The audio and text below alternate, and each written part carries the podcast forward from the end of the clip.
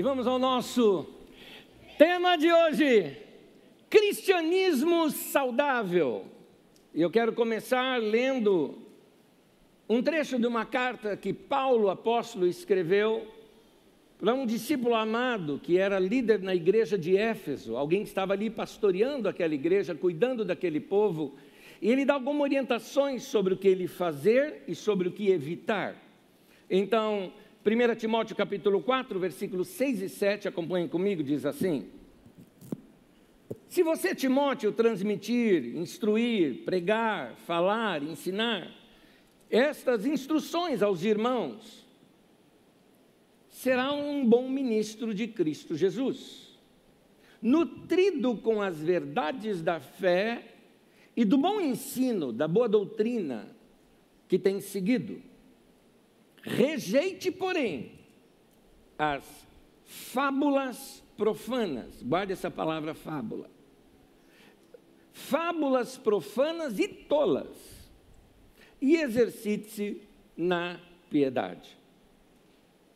Paulo começa instruindo aqui a Timóteo que não só ele tinha algo para ser ensinado que traria saúde para aquela igreja, mas haveria também alguns ensinos que deveriam ser rejeitados. Essas fábulas profanas que ele fala, seria exatamente uh, alguns pregadores ambulantes que haviam, né, que saíam pelas igrejas pregando e falando, inventando coisas que não condizia com as escrituras sagradas. Uh, num período mais ou menos da segunda ou terceira geração da igreja, nós encontramos, por exemplo, um problema em que a igreja assimilou aquela cultura grega, e na cultura grega eles desprezavam tudo que era humano, tudo que era físico, porque eles só valorizavam as coisas etéreas ou as coisas chamadas espirituais. Portanto, eles começaram com uma tal doutrina, por exemplo, que Cristo não poderia, Jesus não poderia ter vindo em carne, ele não poderia ter encarnado, porque a carne humana não presta.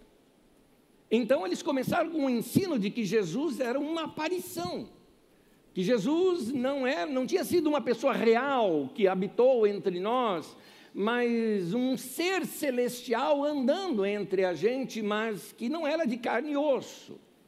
É por isso que na carta a João, por exemplo, ele diz que se alguém ah, ah, traz uma palavra, uma profecia ou se qualquer espírito, a palavra espírito ali não está falando de espíritos demoníacos, ali está falando de inspiração, de revelação.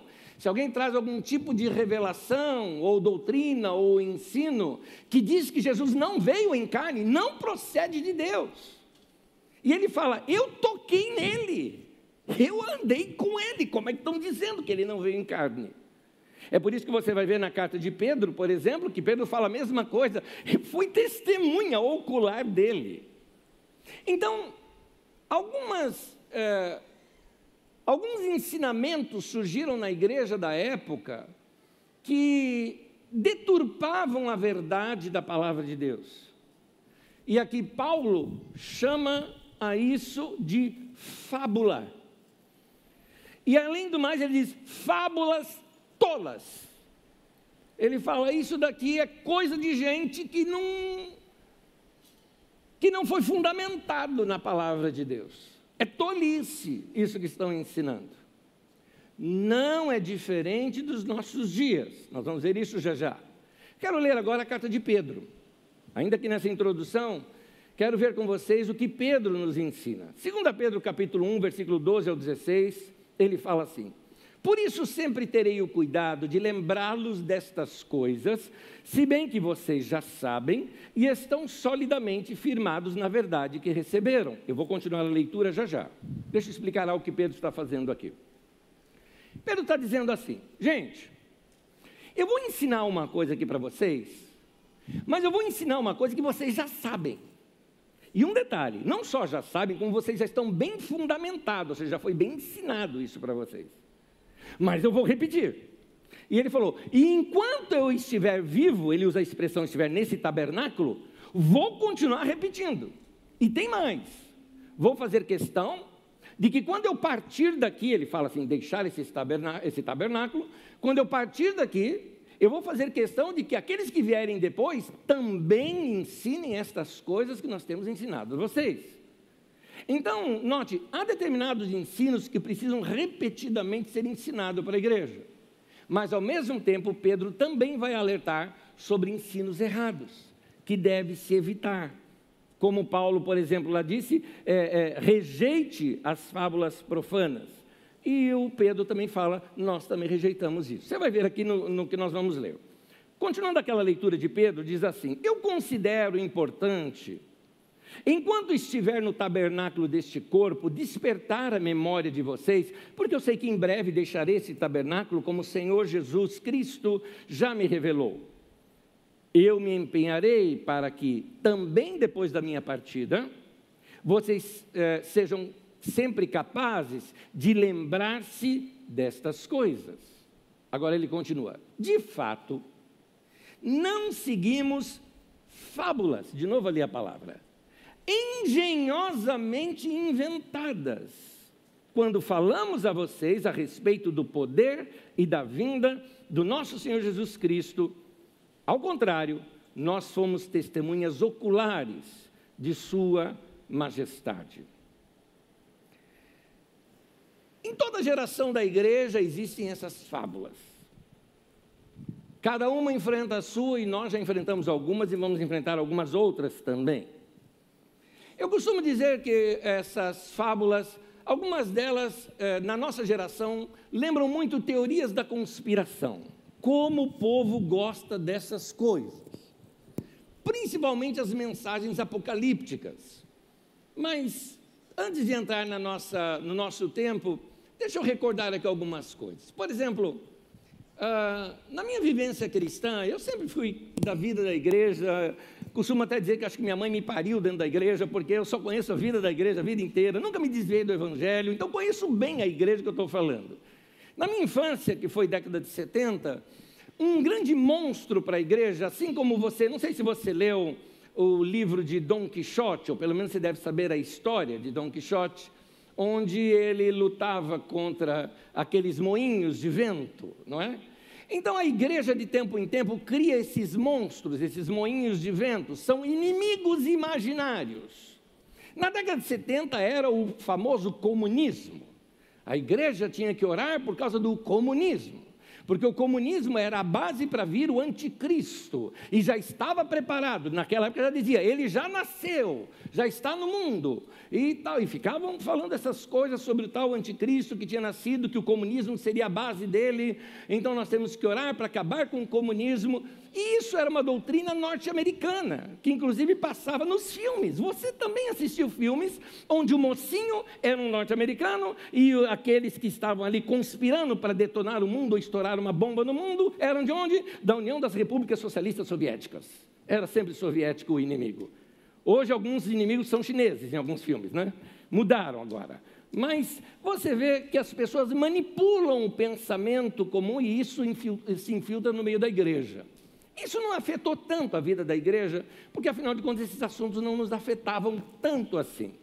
Nos afetaram em alguns pontos, como por exemplo, a igreja nessa época, ah, dando todo apoio ao militarismo, ah, onde no meio da igreja não se podia ensinar algumas coisas. Quer ver um exemplo? Vou contar um exemplo para vocês.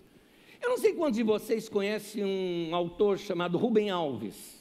Rubem Alves, um escritor que eu gosto bastante, ele já foi pastor, eu não sei se você sabe disso. Rubem Alves, quando era pastor, estava ensinando a sua igreja, uma igreja presbiteriana, e ele estava ensinando sobre o livro de Atos dos Apóstolos, falando da comunhão da igreja, como os irmãos repartiam o que tinham e tinham tudo em comum. Texto da Bíblia Sagrada. Foi denunciado na época do problema do AI-5 e teve que fugir do Brasil para não ser preso porque pregava a palavra de Deus e alguns falavam, isso é pregador de comunismo. Então, como você vê, cada época tem a sua. Décadas de 80 e 90, é, ventilou-se muito na igreja a questão de batalha espiritual. E essa batalha espiritual, principalmente com livros como Este Mundo Tenebroso, por exemplo, fizeram com que as pessoas vissem demônios em tudo quanto é canto, gente, tudo quanto é canto. Surgiram alguns escritores aí depois, ah, que ampliaram esses pensamentos, trazendo coisas assim doentias para a igreja. Eu acho que é melhor eu citar nomes, como Rebecca Brown ou aqui no Brasil Daniel Marçal. Porque essas pessoas simplesmente inventaram cada conto da carochinha, cada coisa que inventavam. Gente usando nome falso para dizer que era perseguido, porque era um ex-satanista. Ah, se falava muito de satanista nesse tempo também. Mas tem mais, uma coisa pior que existia, que esse aqui é mais, mais, é mais recente. Ainda na década de 80 ali, o que se tinha muito era que havia uma grande conspiração mundial entre todas as nações. Normalmente eles davam sempre uma data distante, né? Para 2030, por exemplo, de ter um único governo mundial que seria a base para o anticristo, chamado a nova ordem mundial.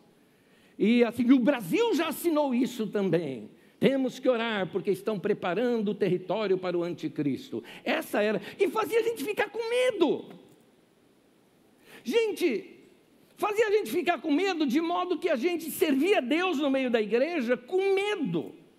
Porque se eu tivesse assim, algum resvalo na minha vida cristã, ah, eu estou fazendo parte dessa grande conspiração mundial, o diabo com seus demônios está penetrando na minha mente. As pessoas ficavam malucas com isso tudo.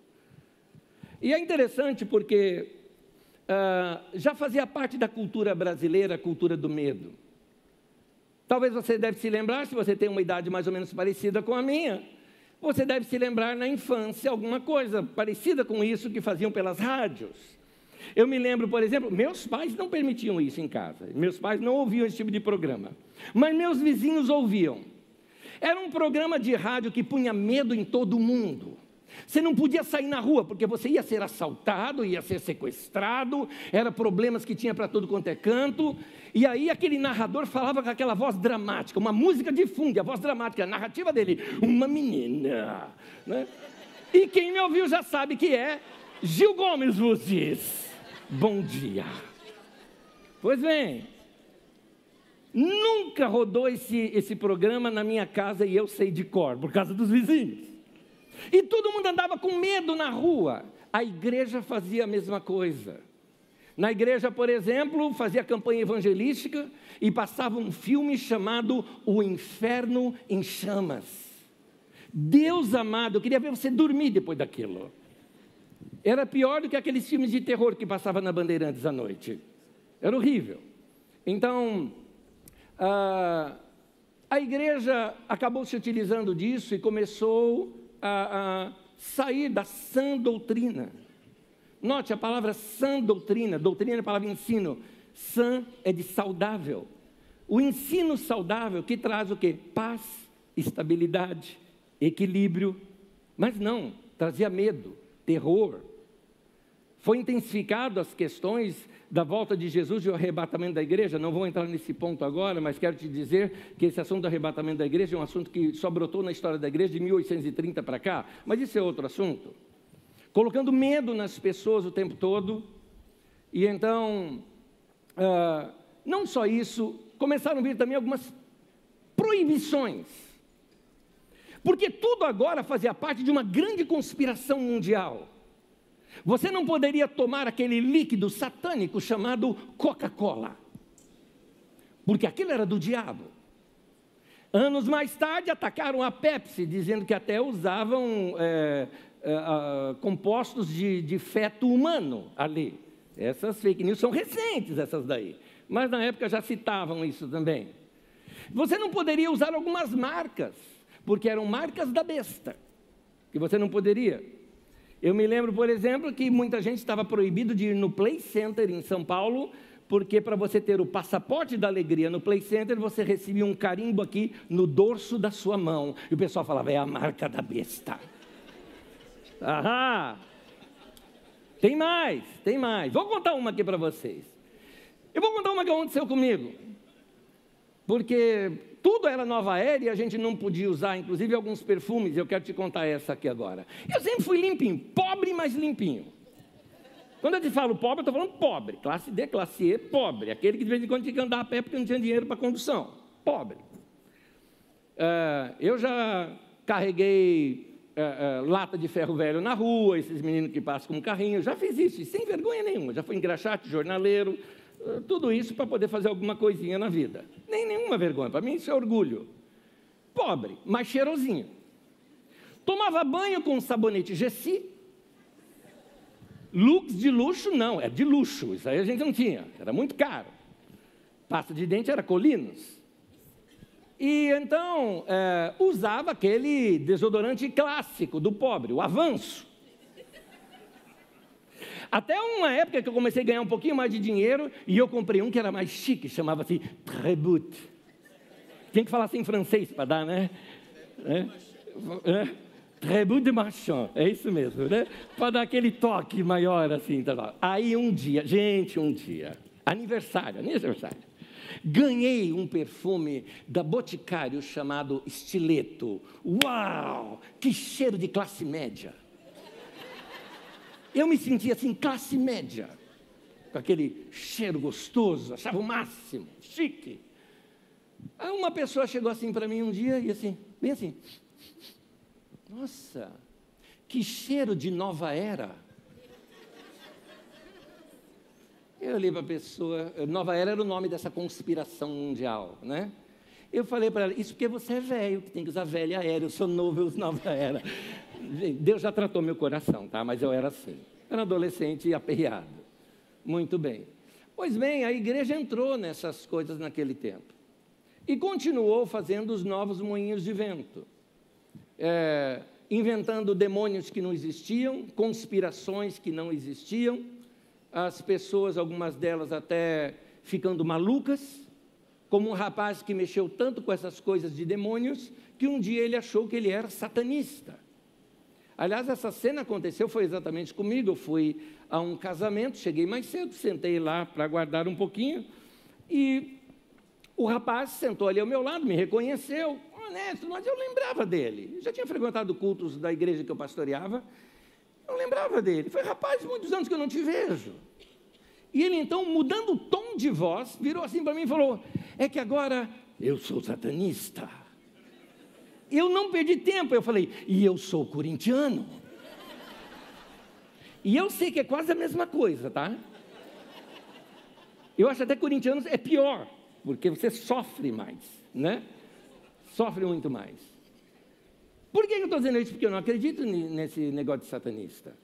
Eu até falei para ele, falei, meu querido, na verdade é o seguinte, deixa eu te explicar um negócio.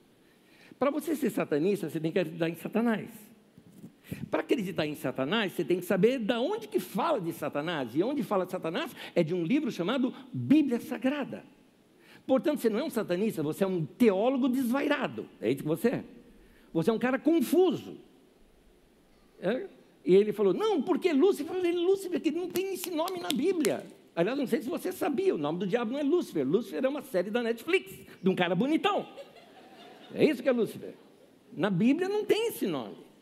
Você vê como as pessoas inventam coisas e a gente engole? É isso. Agora, começaram também as, as deturpações apocalípticas. E nessas deturpações apocalípticas, se preparem porque toda vez que alguma coisa mexe lá em Israel, os apocalípticos de plantão entram em transe. A internet já começou a bombar. São os novos Gil Gomes do Evangelho. Tem uma pessoa que me escreveu, Anésio, ore por Israel. Eu devolvi, e ore pelos palestinos também. Porque Deus ama os dois. Deus ama Israel, Deus ama, Deus ama os palestinos, Deus ama até argentino, Deus ama também. Deus ama, Deus ama brasileiro. Então, é, temos que orar por todos. Não existe povo preferido. A nação santa hoje não é Israel, é a igreja, está escrito na Bíblia Sagrada. Vai ler a Bíblia, meu irmão. Vai ler. Então, nós precisamos buscar equilíbrio. Porque com a internet hoje, muita coisa estranha tem vindo e tem perturbado a mente, o coração, a alma de muita gente. Uma irmã da nossa comunidade me escreveu um tempo atrás dizendo: Anésio, estou perturbada. Eu ouvi essa pregação aqui, mandou o link para mim, e eu fiquei perturbada com ela. Eu respondi para ela: por que, que você ouviu? Eu falei: não gostou, deleta e assina lá no, no, no YouTube para falar: não me mande mais isso aqui, pronto, acabou. Você fica ouvindo tudo que tem por aí, aí você é, acaba, ou seja, comeu comida estragada, dá dor de barriga, meu querido. Vamos ver na Bíblia Sagrada isso? Há um texto, coloca para mim o texto sobre Ló para mim, por gentileza, lá em Pedro, em 2 Pedro, ah, no capítulo 2, no versículo 8, 2 Pedro 2,8, diz assim: Ló atormentava sua alma pelas coisas que via e ouvia. Note isso. A sua alma pode ser perturbada, não por demônios, mas porque você se alimentou com coisa ruim. As coisas que você vê e que você ouve afetam diretamente a sua alma. Da mesma forma como se você deixar de comer comida saudável e só comer junk food, se você só comer uh, o tempo todo, você só come coisas gordurosas, com muito sal, com muito óleo, uh, uh, coisas cheias de gordura, o que vai acontecer? Você vai adoecer. Muitas pessoas pegam gripe por quê? Porque está com a imunidade baixa. Provavelmente porque não está ou dormindo direito, ou não está se alimentando direito, e por causa disso pega uma gripe, por exemplo. Muito bem, a mesma coisa acontece com a nossa alma. Se nós não alimentarmos a nossa alma com coisas saudáveis, nós vamos ter uma imunidade baixa na nossa alma, e isso gera alguns tipos de doença, e eu vou te mostrar uma delas bem comum no nosso tempo: a ansiedade. A ansiedade é uma doença que dá em almas que estão com a imunidade baixa. Você não tem resistência, aquilo bateu em você e ficou em você e começa a perturbar você. Esse não é o único diagnóstico para a ansiedade, há muitos outros diagnósticos por causa da ansiedade, mas esse certamente é um deles. Então, meu querido, se alimente com coisas boas. Pare de consumir tudo que as pessoas te apresentam. Você precisa ter uma vida equilibrada. Tudo bem que eu vou falar da alma, mas é importante uma vida equilibrada: espírito, alma e corpo. Espírito, as coisas espirituais, aquilo que você tem comunhão com Deus e relação com Deus. Alma, nossa mente, nossa vontade, nossas emoções, que também eu tenho comunhão com Deus dessa maneira. E o nosso corpo físico também, que precisa de sono, que precisa de descanso, que precisa de caminhada, que precisa de riso, que precisa de relacionamento, não é? O problema é quando nós começamos a, a fazer algumas práticas das quais nós não fomos criados para isso. Eu te explico. Uma vez eu tinha uma plantinha e aquela plantinha não estava bem. Você notava que ela não floria, ela não estava legal e você poderia tirar de um lugar ou passar para outro, porque algumas plantas são assim, algumas são para lugares fechados, outras são para lugares abertos, outras precisam de determinados momentos do dia de luz solar, outras uh, precisam de sol mesmo. Cada planta tem o seu habitat. Pois bem, quando eu tirei aquela planta daquele vaso e a levei para um jardinzinho que eu tinha e ali eu plantei, ela floriu e ficou linda. O que aconteceu com ela? Ela foi para o habitat dela. Ela foi criada para aquilo, para aquele tipo de lugar. Pois bem, meu irmão, eu te explico o que, que eu quero dizer isso com você. Você, meu irmão, foi feito gente, humano, para ganhar abraço, não para ganhar like. Entendeu? Você, como humano, foi feito para comer fruta, não para ficar tomando suco de caixinha. Entendeu? Você foi feito como ser humano para, por exemplo, vamos lá, comer galinha, mas não caldo quinor.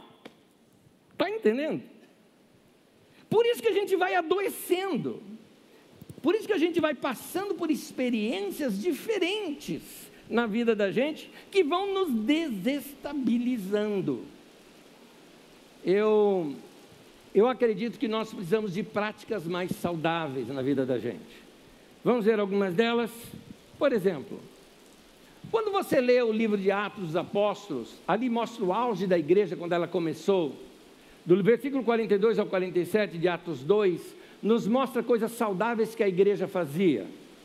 Diz que eles perseveravam no ensino dos apóstolos, então é importante você estar exposto ao ensino apostólico, ensino apostólico, ensino bíblico. Praticar as coisas que estão na Bíblia Sagrada. Por exemplo, vou dar um exemplo para você. Algumas pessoas começaram a fazer alguns ensinos no meio da igreja. Questione: Jesus fazia isso? Os apóstolos ensinavam isso? Se não, então é invencionice da nossa época. Não tem na Bíblia Sagrada. Não é para mim isso aqui. Então vamos voltar para a Bíblia Sagrada, vamos estudar as Escrituras Sagradas, porque elas são saudáveis para nós. Ah, ali o texto fala: perseveravam no ensino dos apóstolos perseveravam na comunhão, no partir do pão, nas orações. Mais adiante diz que eles é, comiam suas refeições juntos com alegria e simplicidade de coração. Eu já te falo aqui mais uma coisa que você precisa fazer. Você precisa gastar tempo com gente que te faz bem. Você precisa gastar tempo com pessoa que marca a tua vida. Você precisa gastar tempo com a tua família. Você precisa gastar tempo com as pessoas com quem você ama. Você precisa estar mais presente junto a essas pessoas. Você precisa de abraço. Você precisa, como um bom paulistano, vamos lá, comer a roda de pizza junto, ou almoçar juntos, ou tomar um café juntos. Essa comunhão a gente não pode perder. Quando você vai se afastando disso, e vivendo somente no mundo internetico, vou colocar aqui uma palavra que não existe, mas por favor, acho que entendeu? Eu quero te dizer que você está fora do seu habitat, você não é bytes e bits, meu querido. Você é gente que precisa de relacionamento. É isso que ajuda a gente a ter vida saudável. Vida saudável também vem quando nós praticamos algumas coisas que fazem ampliar a gente. Por exemplo, eu vou te dar uma dica aqui. Ao invés de você ficar ouvindo fake news, seguindo o tiozão no WhatsApp, ficando perturbado com o uh, novo problema que aconteceu aí e que vai uh, acabar com todo o seu dinheiro, em vez de você pensar em tudo isso, eu te dou um, uma recomendação. Lembra-se do teu tempo de escola. E tente se lembrar de uma matéria que você gostava muito. Vai estudar aquilo. Vai crescer.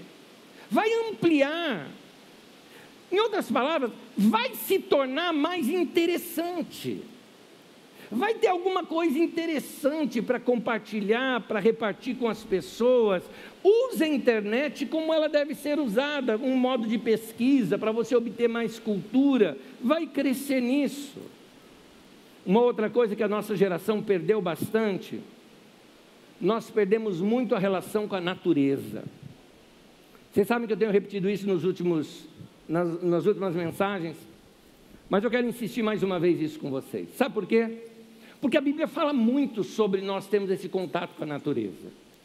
Veja comigo, por exemplo, coloca o texto para mim de Provérbios. Provérbios no capítulo 6, por exemplo, nos fala algo aqui, tanto no capítulo 6 como no, livro, no Provérbio no capítulo 30. No capítulo 6, versículo 6, ele diz assim: Observe a formiga.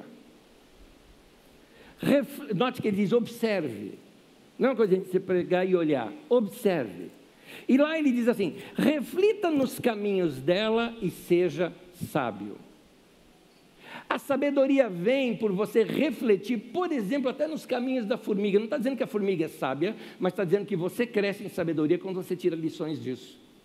A Bíblia trata tanto sobre natureza que, por exemplo, Provérbios 30, eu fiz aqui uma coleção de nomes que aparecem ali. De animais aparecem sanguessuga, corvos, abutres, serpentes, formigas, coelhos, gafanhotos, lagartixas, eh, leão, galo e bode. E aparece também coisas da natureza, como céus no plural, né, depois no singular, ventos, água, terra, rocha, alto mar, terremoto, verão, penhascos. A Bíblia é cheia disso. Os poetas de, do livro de Salmos falam, por exemplo, das estações do ano, fala de rios, fala de mar, fala uh, uh, de natureza, fala de montanhas, fala de vale, falam de ovelhas, falam de pasto. Note a relação com a natureza, porque porque foi Deus que criou tudo isso, e isso nos ajuda a ter uma maior estabilidade na nossa vida. Os nossos cânticos antigos também falavam essas coisas.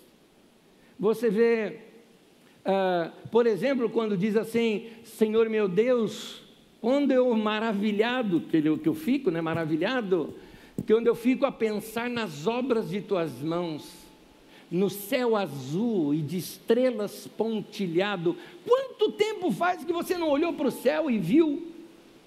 Por isso que o texto depois do cântico diz: Então minha alma canta-te, Senhor, grandioso és tu. Nota, aquilo afeta a minha alma, da mesma maneira que Ló perturbou a sua alma com coisas que via e ouvia lá em Sodoma e Gomorra da mesma maneira, você pode encantar a tua alma quando você passa a olhar a natureza, passa a olhar os céus, passa a olhar os bichos, passa a perceber a criação de Deus ao teu redor, até mesmo quando você repara a criação de Deus nas pessoas, a beleza do que Deus faz, você se encanta com tudo isso, isso também encanta a nossa alma, mexe com a nossa alma.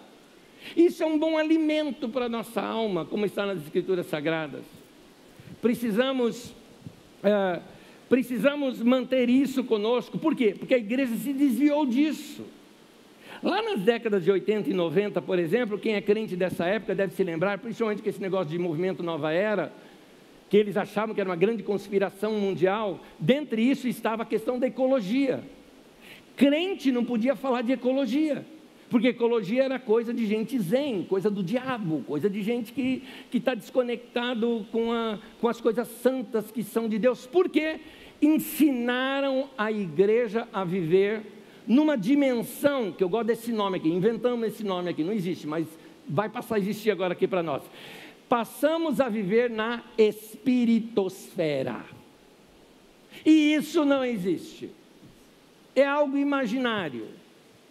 Aí as pessoas vivem na espiritosfera e deixam de ser sal da terra, luz do mundo, relação com o humano.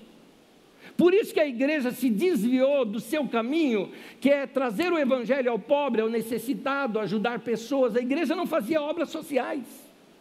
Só queria saber de ir para o céu, viver na espiritosfera. O que eu gosto de ver nos hebreus é que os hebreus não ficavam preocupados com vida pós-morte os hebreus queriam era viver a vida que Deus tinha dado para eles. Eles entendiam que a, estar vivo já era grande bênção de Deus para eles. Tanto que para eles bênção era viver longos dias. Era isso. Porque para eles só a vida por si só já era bênção. Então, querido, vamos aprender com esses queridos do passado, que nos ensinam, que nos ensinam como levar uma vida saudável, uma vida equilibrada e fazendo isso, nós vamos edificar bastante, é, cuidar bastante da nossa vida. Duas últimas coisas que eu quero mostrar aqui para você. Primeiro, ah, nossa geração está um pouquinho acelerada. Se você lidava com computadores, aqueles antigos, XT e tudo mais, você deve se lembrar de algo que a gente chamava de overclock. Era quando nós dávamos uma acelerada no processador para o computador ficar mais rápido. Mas nós sabemos uma coisa: vai desgastar mais rápido também, vai queimar mais rápido. É o que você fazia com o seu motor do Fusca, por exemplo, lembra? Para virar um Fusca bala, né? Então você acelerava o motor, mas você sabia que aquilo prejudicava o motor do carro, ele ia durar menos tempo. Muito bem, a sua vida está um pouco acelerada. Quer uma prova disso? Você está achando que os dias estão passando muito rápidos o tanto de informação que você recebe ao longo do dia, boa parte dela é completamente desnecessária. Você está confundindo informação com conhecimento. Você abre a internet, lê tudo que tem lá e acha que você está aumentando o seu conhecimento, quando você só está aumentando sua informação. E boa parte dela é completamente desnecessária para você. Por isso que você não consegue ficar na quietude. Por isso que você não consegue ficar no silêncio. Por isso que você não consegue ficar mais meditando. Perdemos essa capacidade de meditar, de refletir, de contemplar. A gente não fala mais de contemplação. Nós gostamos só do barulho e do agito. É por isso que vira e mexe a gente sente um baita vazio lá dentro. Porque ninguém consegue ficar acelerado o tempo todo. Por quê? Porque não é esse o nosso habitat. Deus nos criou para morarmos num jardim. E Deus vinha passear aqui na terra, nesse jardim, exatamente na virada do dia. Por que razão? Minha opinião, para ver o pôr do sol. E Deus gostou tanto do que ele fez que decidiu vir morar aqui. Ele veio na pessoa de Jesus e hoje mora aqui na nossa vida. Ele habita aqui. Então ele ama o que ele fez e o que ele criou, e ele nos criou para habitar nesse jardim, numa coisa gostosa. Mas nós estamos tornando o nosso jardim estranho. Nós estamos complicando a nossa vida. Então, meu querido, uma palavra de Deus para você talvez seja essa: desacelera. Mude o seu estilo de vida enquanto você tem ainda vida para mudar o estilo. Se puder, faça algo gostoso já pela manhã. Vou até fazer uma pergunta aqui. Quantos de vocês, pode não ser todos os dias, mas quantos de vocês, por exemplo, têm o hábito de fazer caminhadas ou correr, por exemplo, pelas manhãs? Se for um outro horário do dia, você pode levantar a mão também. Vamos lá. Alguns, alguns, gente, não dá nem 10% aqui, mas tudo bem. Os demais, vamos acertar isso na nossa vida? Nós precisamos fazer isso. Nós precisamos cuidar do nosso corpo, da nossa alma e também cuidar do nosso espírito. Alimentar o nosso coração com o quê? Com a palavra de Deus, com o estudo das Escrituras meu irmão, a leitura das Escrituras por si só já vai te abençoar. Você não precisa nem interpretar o texto, só de você ler, ela já te abençoa. E eu vou terminar aqui recomendando algo para você. Crie a sua própria Bíblia de estudo. Abra as Escrituras Sagradas e faça anotações. Muitos anos atrás, o tipo de anotação que eu fazia era por cores na minha Bíblia. Separei alguns temas. Oração. Então, tudo que tinha a ver com oração, eu pintava de uma cor. Tudo que tinha a ver com fé, eu pintava de uma outra cor. Tudo que tinha a ver com sabedoria, eu pintava de outra cor. Eu fui tendo assim a minha Bíblia de estudo quando eu precisava estudar algum assunto. Faça anotações num caderno, por exemplo. Talvez você precise sair um pouquinho do mundo digital e começar a escrever, a fazer anotações, a comparar textos. Isso ajuda bastante. Eu me dou bem com o mundo digital, não tenho problema nisso, mas o meu mundo digital ele reflete meu mundo, meu mundo físico de livro. Faço anotações, pinto com cores, faço tudo isso. Gosto de ler bastante. Então, separe esse tempo. Como é que você vai fazer isso? Vamos lá. Primeira coisa para você mexer, você precisa mexer no seu horário de dormir.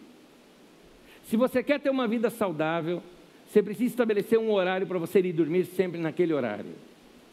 Dormir bem não significa dormir 8 ou 10 horas por dia para depois dormir só 5.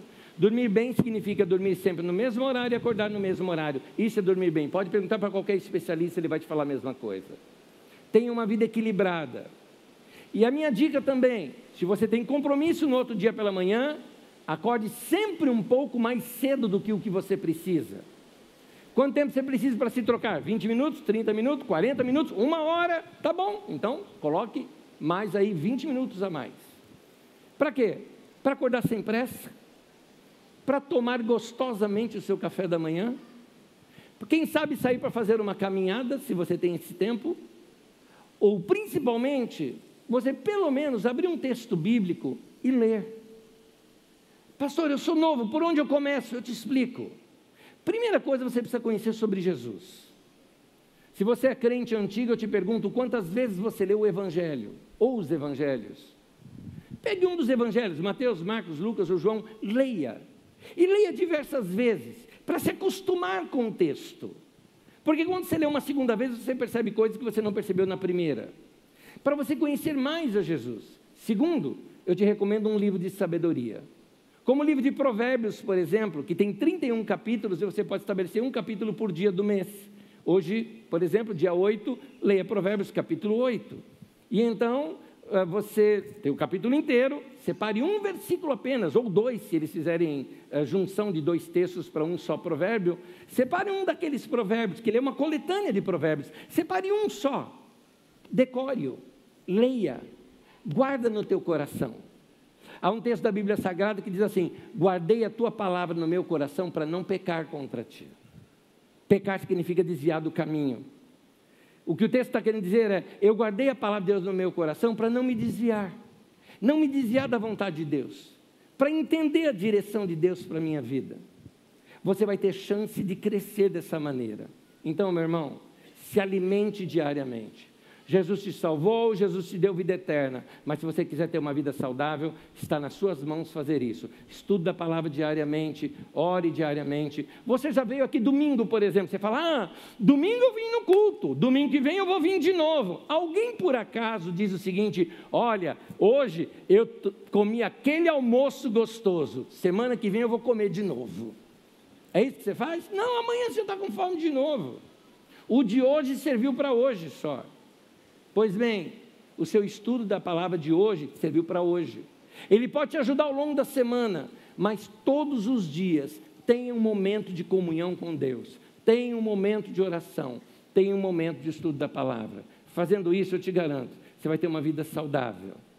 As doenças da alma vão ficar longe de você, porque você não vai estar com a imunidade baixa.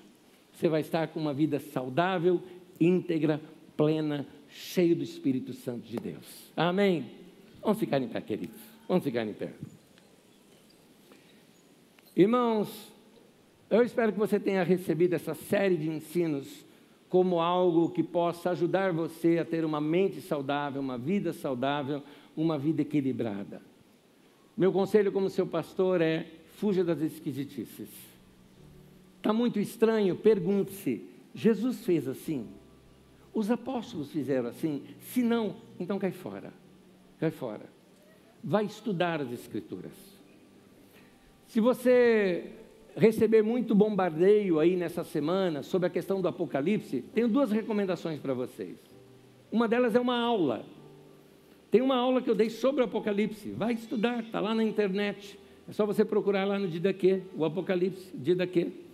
Você entra lá no nosso uh, uh, YouTube você vai encontrar. É uma aula que eu mostro a estrutura do livro apenas, mas você vai estudar por você mesmo. Tem um livro pequeno também que eu queria te recomendar. A Esperança de um Povo que Luta. Esse livro é importante, onde ele vai explicando o livro de Apocalipse de uma maneira muito simples. Temos aqui na nossa livraria um livro fininho, pequenininho, vai te ajudar a você fugir dessas esquisitices que tem por aí. Vai ler o livro dentro do seu contexto histórico, o que ele queria dizer de fato, como aquele povo enfrentou a opressão do Império Romano com essa profecia, com essa palavra. Isso vai servir para nós hoje também. É isso. Lembre-se de uma coisa: os caminhos de Deus sempre trazem paz. Se está perturbando a sua alma, não sei que seja o pecado, que aí Deus está apontando para o pecado, isso realmente nos perturba, mas se está perturbando a tua alma, te gerando confusão, não me parece os ensinos de Jesus. Quando Jesus, na ressurreição, encontra com seus discípulos, o que, que ele fala? Ele fala: paz seja convosco. Meu irmão, os discípulos estavam reunidos num lugar, estavam com medo, medo da perseguição. Jesus tinha morrido e eles ouviam dizer que ele tinha ressuscitado, mas não o tinham visto ainda. O lugar estava de portas fechadas. E Jesus entrou assim mesmo naquele lugar. Quando viram, claro que se assustaram. E Jesus disse para eles: Paz seja convosco. Nós estamos num lugar fechado hoje aqui. E Jesus está aqui hoje. e está falando isso para o teu coração. Paz seja convosco. Num outro momento, ele diz aos seus discípulos, se eu estou certo do contexto ali do livro de João, estava no contexto da ceia. E naquele bate-papo com os discípulos, ele diz: Deixo-vos a paz, a minha paz vos dou. Pedro, apóstolo, muitos anos depois, ele fala: Busque a paz e siga. Se você se levantar amanhã cedo e for ler as Escrituras, é isso, você está buscando a paz.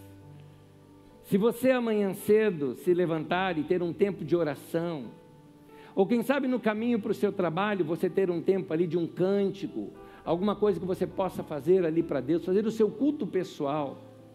Ou se você puder fazer uma caminhada num lugar onde tenha árvores, grama ou coisas que você possa ver da natureza, eu te digo, é uma forma de nós buscarmos a paz. E Paulo, Pedro diz ainda assim: busque a paz e siga. A paz vai deixar a sua alma calma. A paz vai encher o teu coração e vai deixar a sua alma estabilizada. Isso tira, meu irmão, toda angústia e toda ansiedade. Isso nos deixa plenos, equilibrados, espírito, alma e corpo encontrados plenos diante do Senhor. Era o desejo de Paulo lá na carta aos Tessalonicenses, por exemplo. Que seja assim na minha vida e na sua. Vamos praticar, ou como disse Tiago, não sejam somente ouvintes da palavra, sejam praticantes também. Amém? Que o Senhor Jesus te abençoe. Vamos orar.